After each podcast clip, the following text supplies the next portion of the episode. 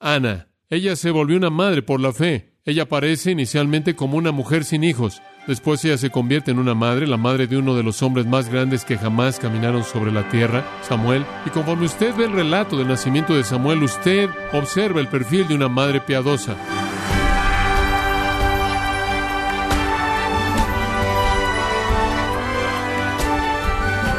Le damos las gracias por estar en sintonía en su programa Gracias a vosotros con el pastor John MacArthur. A pesar de tener una conciencia caída, el mundo incrédulo puede reconocer algunas cualidades del rol de una madre. Sin embargo, ¿son estas las mismas virtudes que las escrituras identifican en una madre piadosa?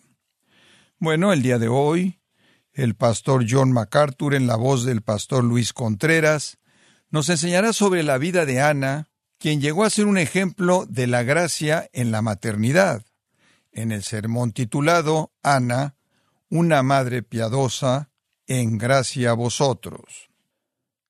Cuando la Biblia detalla el honor que merece una madre, no se da más detalle a alguna madre más allá de Ana. La conocemos en 1 de Samuel 1. Conforme se nos presenta esta historia, quiero que veamos tres cosas que presentan el perfil de una madre piadosa. Ella tuvo una relación correcta con su marido, ella tuvo una relación correcta con Dios y ella tuvo una relación correcta con el hogar. Esas tres cosas sobresalen y presentan un perfil de ella para nosotros. En primer lugar, consideremos su relación correcta con su marido. Y quiero decir que desde el principio es esencial que usted entienda esto. La relación más importante en una familia, al crear hijos piadosos, no es la relación entre los padres y los hijos, es la relación entre la madre y el padre. Ahora, en primer lugar, permítame decirle, la relación entre Ana y el Cana no fue una relación perfecta, no obstante una buena. Permítame mostrarle por qué. En primer lugar, compartieron la adoración. Ahora, este hombre, el Cana, todos los años subía de su ciudad para adorar y para ofrecer sacrificios a Jehová de los ejércitos en Silo. No significa que él fue una vez al año, significa que él fue cada año. En Deuteronomio capítulo 16, versículo 16, explica la prescripción. Tres veces al año, sí, fue la fiesta de los panes sin levadura, la fiesta de las semanas y la fiesta de los tabernáculos. El hombre tenía que ir al lugar de adoración, en este tiempo en particular, en primero de Samuel, el lugar de adoración estaba en Silo, porque ahí era donde el arca del pacto estaba ubicada antes de que fuera transferida a Jerusalén. Entonces, por lo menos esas tres veces al año, todos los hombres tenían que ir y hacer eso. Él lo hizo. Él era un hombre que adoraba. Y él fue y ofreció su sacrificio al Señor. En segundo lugar, no solo tuvieron una relación correcta en su matrimonio, debido a que adoraban juntos, sino que en segundo lugar compartieron amor. Observe el versículo 4. Y cuando llegaba el día en que el Cana ofrecía sacrificio, una de esas ocasiones cuando él viajó a Silo, daba a Penina su mujer, a todos sus hijos y a todas sus hijas, a cada uno su parte, pero a Ana daba una parte escogida porque amaba a Ana. Deténgase en ese punto. Él no amaba a Penina, esa es la implicación. Penina estaba ahí para producir los hijos que Ana no podía tener. Penina estaba ahí para crear un futuro para su familia, para la familia de él, para la herencia de él. Pero Ana era la que él amaba y él no intentó esconder eso y cuando fueron a ofrecer sus sacrificios, no sé si usted sabe cómo funcionaba eso, pero iban a ofrecer sacrificios de paz y ofrecían el sacrificio en el altar ahí, el sacerdote tomaba una parte pequeña, después la mayor parte del sacrificio regresaba a la familia y tenían una fiesta, y cuando estaban en la fiesta distribuían una doble porción a Ana porque ella era la que él amaba. Este era un gesto en el este para un invitado de honor. Ella era la que tenía el corazón de él. Y no solo fue el amor de la emoción, fue el amor de la amabilidad y el amor de la consideración y el amor del sacrificio, el amor del honor, él amaba y este amor fue la seguridad de ella. En tercer lugar, compartieron otra cosa, compartieron sentimientos, compartieron sentimientos. Observe el versículo 6. Y su rival, es Penina, la irritaba, enojándola y entristeciéndola, porque Jehová no le había concedido tener hijos. Eso también es dicho al final del versículo 5. Dos veces dice que el Señor había cerrado su vientre. Lo que está tratando de decir es que este no es el problema de Ana. El Señor hizo esto. El Señor cerró su vientre y que Penina la molestaba. Usted sabe ese tipo de situación. Qué pena que no puedes tener hijos, Ana, simplemente clavando el puñal. Y sucedía año tras año, así hacía cada año. Cuando subía a la casa de Jehová, la irritaba así, por lo cual Ana lloraba y no comía. Aquí ella va a la fiesta grande. El Cana muestra empatía, dándole de manera amorosa una doble porción. Ella no quiere comer nada porque del otro lado de la mesa Penina realmente está remarcando el hecho de que ella no tiene hijos. La respuesta, a mí no me habría gustado estar en la posición del Cana tratando a unir a estas dos mujeres, pero el Cana, su marido, le dijo a ella, Ana, ¿por qué lloras? ¿Por qué no comes? ¿Y por qué está afligido tu corazón? ¿No te soy yo mejor que diez hijos? Compartieron sentimientos. Hombre, él entendió los sentimientos de ella y él no actuó de manera autoritaria. Él hizo una pregunta. ¿Por qué estás haciendo esto, Ana? ¿No te he sido mejor que diez hijos? Un corazón tan compasivo. Ella tiene una relación correcta con su marido.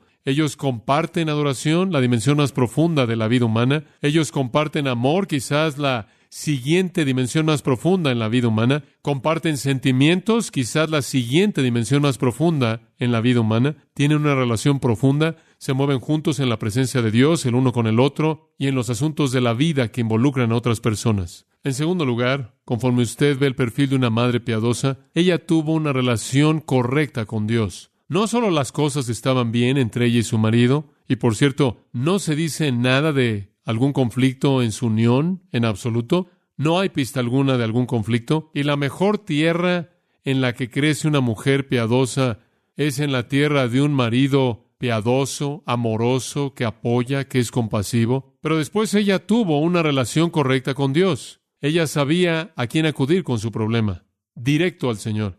Y hay varias virtudes que emanan de este aspecto. En primer lugar, ella tuvo una pasión por lo mejor del Señor. Simplemente usamos la palabra pasión. Ella tuvo una pasión por lo mejor del Señor. ¿Qué queremos decir con eso? Ella quería un hijo. Ella quería de manera desesperada un hijo. Ella quería un hijo tanto que ella lloró y ayunó. Su corazón estaba quebrantado por el hecho de que no podía tener un hijo, pero ella no tuvo un motivo egoísta. Ella no quería un hijo para vivir sus fantasías insatisfechas. Ella no quería un hijo para vestirlo como el principito y desfilarlo. Ella no quería un hijo para satisfacer su propia necesidad de amor. Ella quería un hijo para entregárselo a Dios. Ella quería un hijo porque ella sabía que era lo mejor de Dios para una mujer. Y aunque Dios no llama a todas las mujeres a casarse, según 1 Corintios 7, Él le da a algunas el don de soltería. Y aunque hay ocasiones cuando para los propósitos propios de Dios hace que una mujer sea estéril o a un marido, de tal manera que ningún hijo puede nacer, todavía es la norma, aún así es el regalo de Dios. El mejor regalo de Dios a las mujeres, el darles un hijo. Los hijos son, después de todo, herencia del Señor, y es Dios quien abre el vientre de una madre y hace que el corazón de ella se regocije. Ella deseaba un hijo porque ella quería lo mejor de Dios.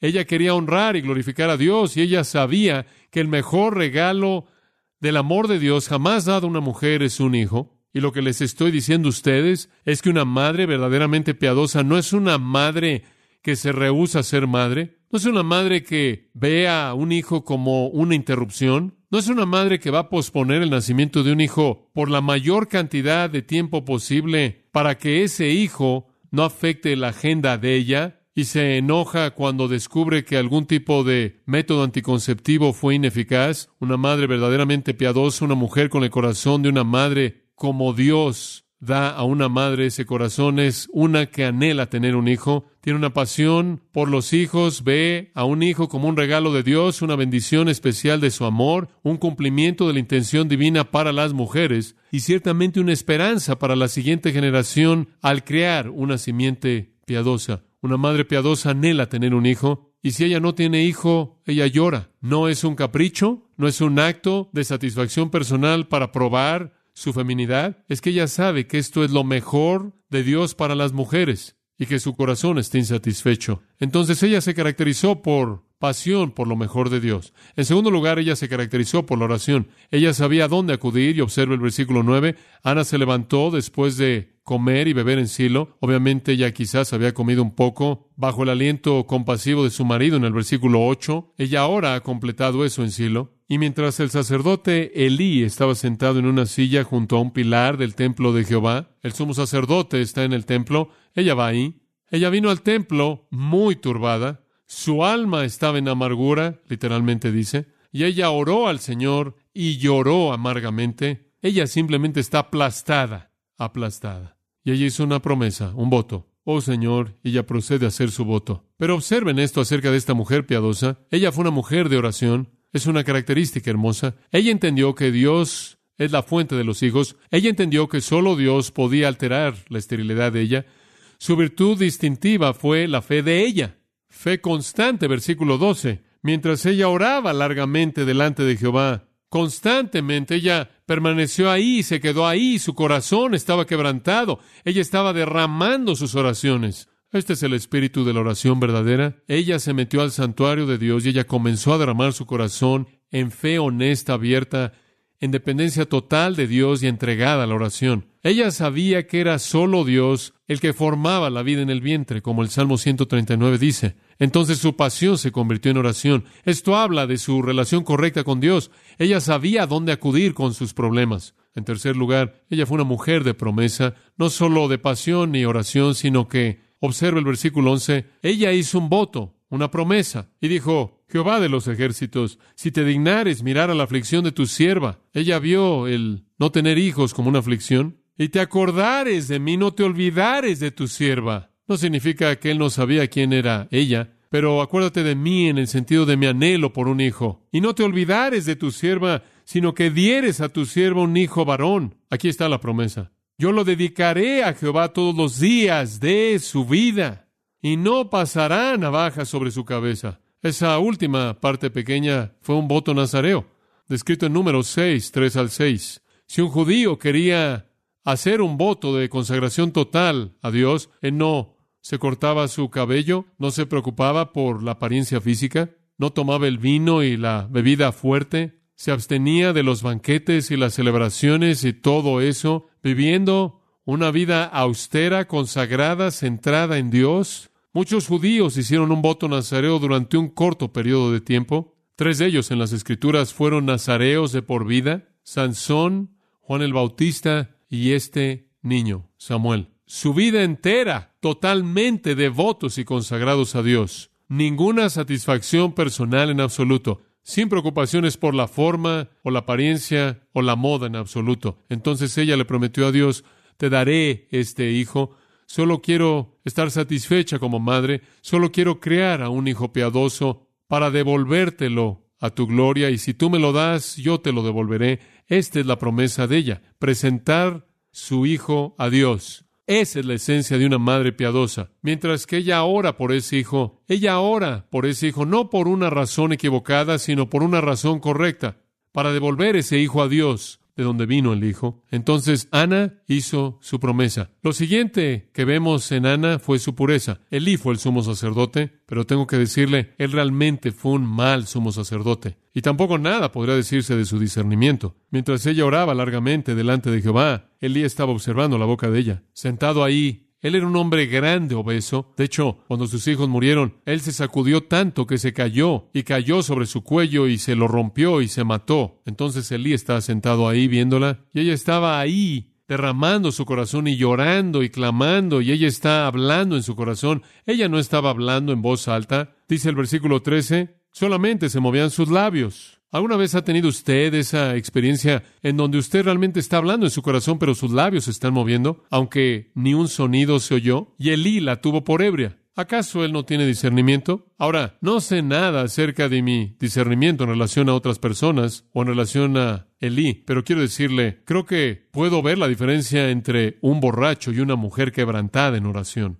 Entonces Elí decidió adoptar la función espiritual ¿Hasta cuándo estarás ebria? Digiere tu vino, le dice él a ella. Y Ana es tan amable y le respondió diciendo, No, señor mío, yo soy una mujer atribulada de espíritu. No he bebido vino ni sidra, sino que he derramado mi alma delante de Jehová. Me estás juzgando de manera equivocada. No tengas a tu sierva por una mujer impía. Eso nos habla un poco de beber vino o de bebida fuerte y su relación con la impiedad con respecto a las mujeres. Esa es una actitud del Antiguo Testamento. No me consideres así, porque por la magnitud de mis congojas y de mi aflicción he hablado hasta ahora. Elí, después de escuchar una respuesta tan lúcida, Elí respondió y dijo, Ve en paz, y el Dios de Israel te otorgue la petición que le has hecho. Es una especie de disculpa suave, pero él la tuvo de manera equivocada por ebria. Ella era una mujer virtuosa, como la mujer de Proverbios 12, 4 y 31, 10. Ella era una mujer piadosa. Ella era una mujer pura. Entonces, ¿qué aprendemos de esta mujer?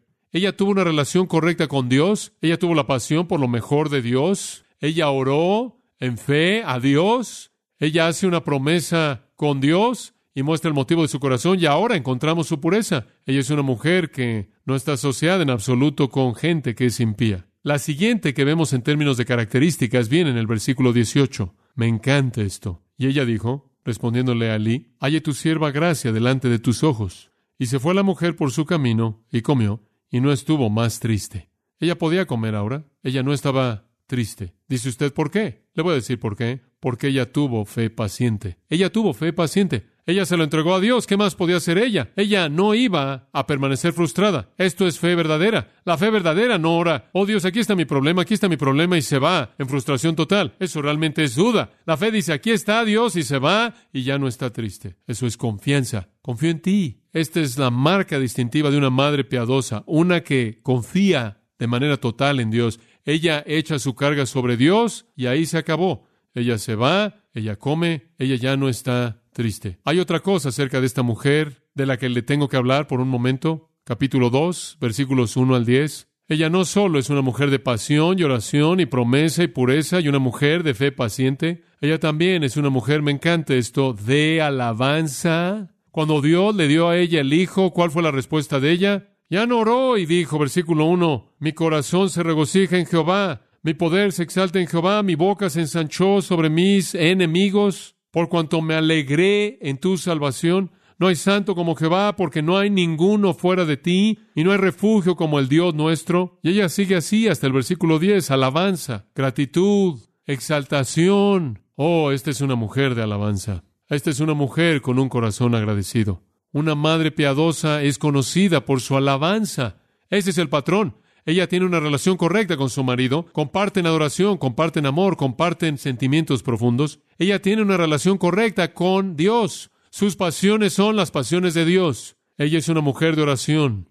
Ella es una mujer de fe. Ella es una mujer de pureza. Ella es una mujer de promesa. Ella es una mujer de alabanza. Y finalmente, ella tuvo una relación correcta con su hogar. Regresa al versículo 21 del capítulo 1. Ella tuvo una relación correcta con su hogar. Y esto es en referencia al hijo en el versículo 21. Después subió el varón Elcana con toda su familia para ofrecer a Jehová el sacrificio acostumbrado y su voto. Él está metido en su rutina y es un hombre fiel y él lleva a la familia entera y suben. Versículo 22, aquí llegamos. Pero Ana no subió. Ella no fue, sino dijo a su marido, yo no subiré hasta que el niño sea destetado. Ahora espera, un minuto. ¿Eso es un par de años, Ana? ¿Tres años? No sé exactamente por cuánto tiempo Ana amamantó a Samuel, pero con toda seguridad varios años. Yo no subiré. Únicamente fue un viaje que habría tomado dos o tres semanas, en el peor de los casos, en términos de duración, el subir ahí y estar ahí durante una semana, viajar ahí y viajar de regreso. Son menos de 200 kilómetros de un extremo de Palestina al otro. Ella no quiso ir. Ella no iría en absoluto. ¿Por qué? Ella estaba dedicada al Hijo. Cuando Dios le dio a ella ese hijo, ella estuvo dedicada a ese hijo. Regresa al versículo 19 y veamos cómo comenzó todo.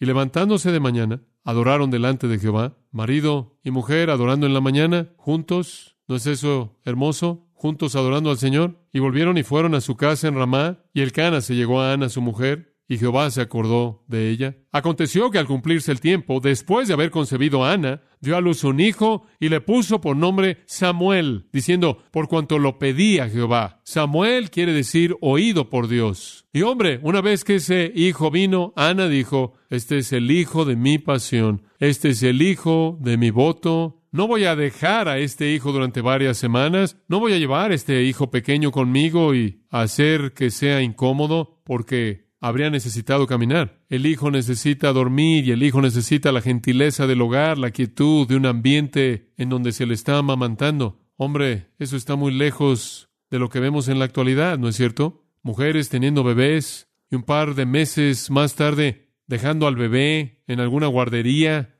y ellas yéndose a trabajar, pero no Ana, totalmente comprometida con quedarse en el hogar hasta que esa vida pequeña fuera preparada. Hasta que esa pequeña vida fuera nutrida y amada y sustentada, queriendo hablarle ese pequeño de la verdad de Dios, preparándolo para el tiempo cuando el pequeño sería depositado en el templo mismo. El hijo debe haber tenido por lo menos tres años de edad. Esos fueron momentos tan importantes. Momentos tan importantes. El pequeño está aprendiendo de su madre y amado por su madre. Sin duda alguna, ella tomó el mandato de Deuteronomio y le enseñó a ese pequeño todo el tiempo las cosas del Señor. Tan necesario. Entréguese usted a ese hijo. No hay un llamado más elevado sobre la faz de la tierra en la vida humana que ese tipo de devoción por parte de una madre hacia su hijo. Ella no solo se dedicó al hijo, sino que en segundo lugar, ella dedicó a su hijo al Señor.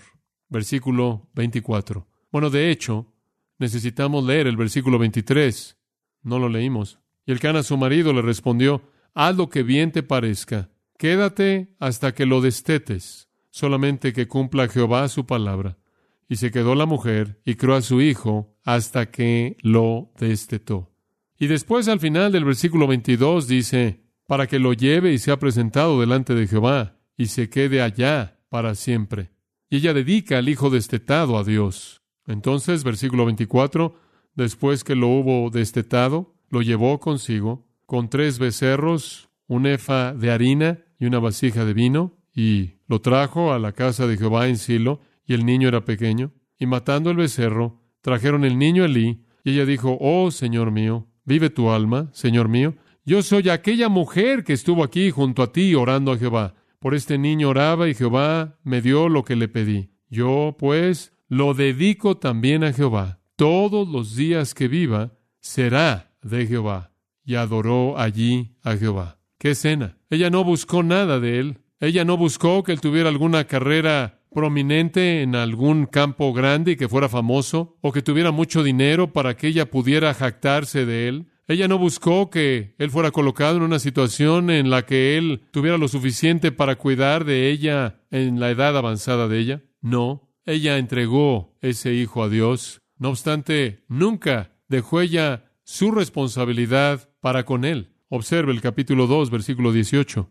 Y el joven Samuel ministraba en la presencia de Jehová, vestido de un efod de lino. En otras palabras, él estaba vestido como un sacerdote, se vestía como un niño pequeño. Su vida entera estaba ministrando delante del Señor. Y le hacía a su madre una túnica pequeña, versículo 19, y se la traía cada año cuando subía con su marido para ofrecer el sacrificio acostumbrado. Y Elí bendijo al Cana y a su mujer, diciendo, Jehová te dé hijos de esta mujer en lugar del que pidió a Jehová. Y se volvieron a su casa. Y visitó Jehová a Ana, y ella concibió, y dio a luz tres hijos y dos hijas. Y el joven Samuel crecía delante de Jehová. Ella realmente nunca dejó su responsabilidad. Cada vez que ella vino, ya vino con una pequeña túnica nueva para su Samuel que estaba creciendo. Ese es el resultado de una madre piadosa. Y ahí está el principio de que usted nunca deja de ser madre, no importa cuán grande sean sus hijos. Dios la bendijo. Me gustaría que tuviéramos tiempo de contrastar el resto de la narrativa, porque el resto del capítulo 2 y hasta el capítulo 3 y al capítulo 4 es la tragedia triste, terrible de la familia de Lee. Sus hijos fueron fornicarios, murieron y él mismo se cayó, como dije, y murió. Fue una escena trágica, fea. Y el comentario de las escrituras de Lee fue que él no pudo refrenar a sus hijos de hacer maldad. Y su esposa nunca es mencionada. No sé qué parte tuvo ella, si es que tuvo alguna, pero ella estuvo muy distante de lo que Ana fue al producir a Samuel el piadoso. Ser una madre piadosa involucra una relación correcta con su marido, una relación correcta con Dios y una relación correcta con el hogar. Ana tuvo todo eso, Dios lo honró y ella nos da un modelo a seguir. Al cerrar, permítame hacer un par de preguntas. ¿Qué dice esto y cómo aplicamos esto? En primer lugar, Pregúntese a sí misma, ¿es usted una madre piadosa? ¿Es usted una madre piadosa? ¿Se está preparando para ser una madre piadosa? ¿Acaso usted, si ya es mayor, está preparando a mujeres más jóvenes para que sean madres piadosas? Y a los hombres les digo, ¿están creando el ambiente en el que la piedad de tu esposa puede tener su mejor efecto? y están creando hijos que van a guiar a sus esposas para que sean madres piadosas. Y a ustedes jóvenes les digo, ¿están honrando a su madre? ¿Están obedeciendo a su madre? Si Dios te ha dado una madre piadosa, Dios te ha dado el mejor de los regalos. Ninguna de ellas son perfectas, pero cuando aman al Señor Jesucristo y han transmitido eso a ti, te han dado lo más grande que te podían dar. ¿Estás agradecido? Hay algunos que dirían, mi madre no fue piadosa. ¿Estás orando por ella? ¿Estás orando por ella y pidiendo al Espíritu de Dios que de alguna manera te coloque bajo la influencia de una mujer piadosa que te pueda mostrar las cosas que tu madre nunca te ha mostrado? La esperanza para nuestra sociedad realmente se encuentra en lo que sucede en la generación siguiente. Y eso se encuentra en gran parte en las manos de mujeres piadosas.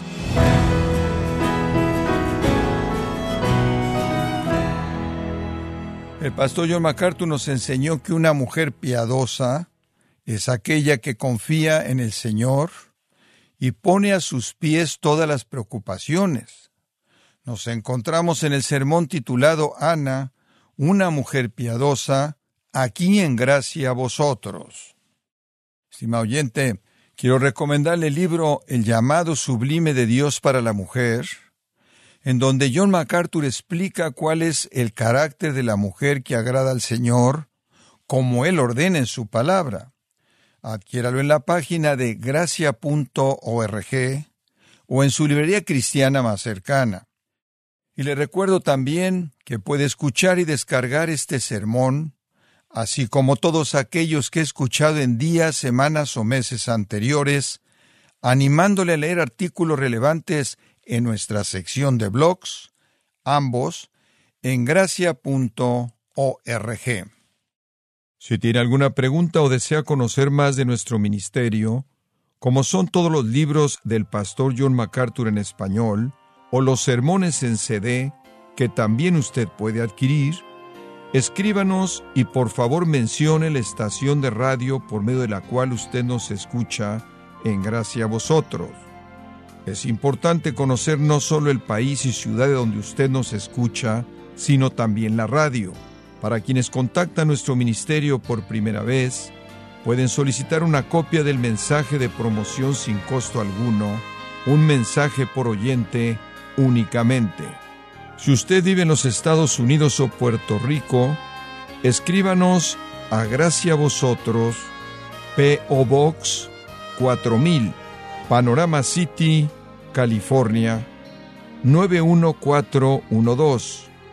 O puede escribirnos a través del siguiente correo electrónico radio arroba gracia.org. Bueno, en nombre de John MacArthur y el personal de este organismo, queremos darle las gracias por su tiempo y sintonía y queremos pedirle que no deje de orar por este ministerio, como también por la estación de radio por la cual usted nos escucha de lunes a viernes. Este es su amigo Miguel Contreras, invitándole a sintonizar nuestra próxima edición para que juntos continuemos desatando la verdad de Dios un versículo a la vez. No se lo pierda, aquí en Gracia a Vosotros.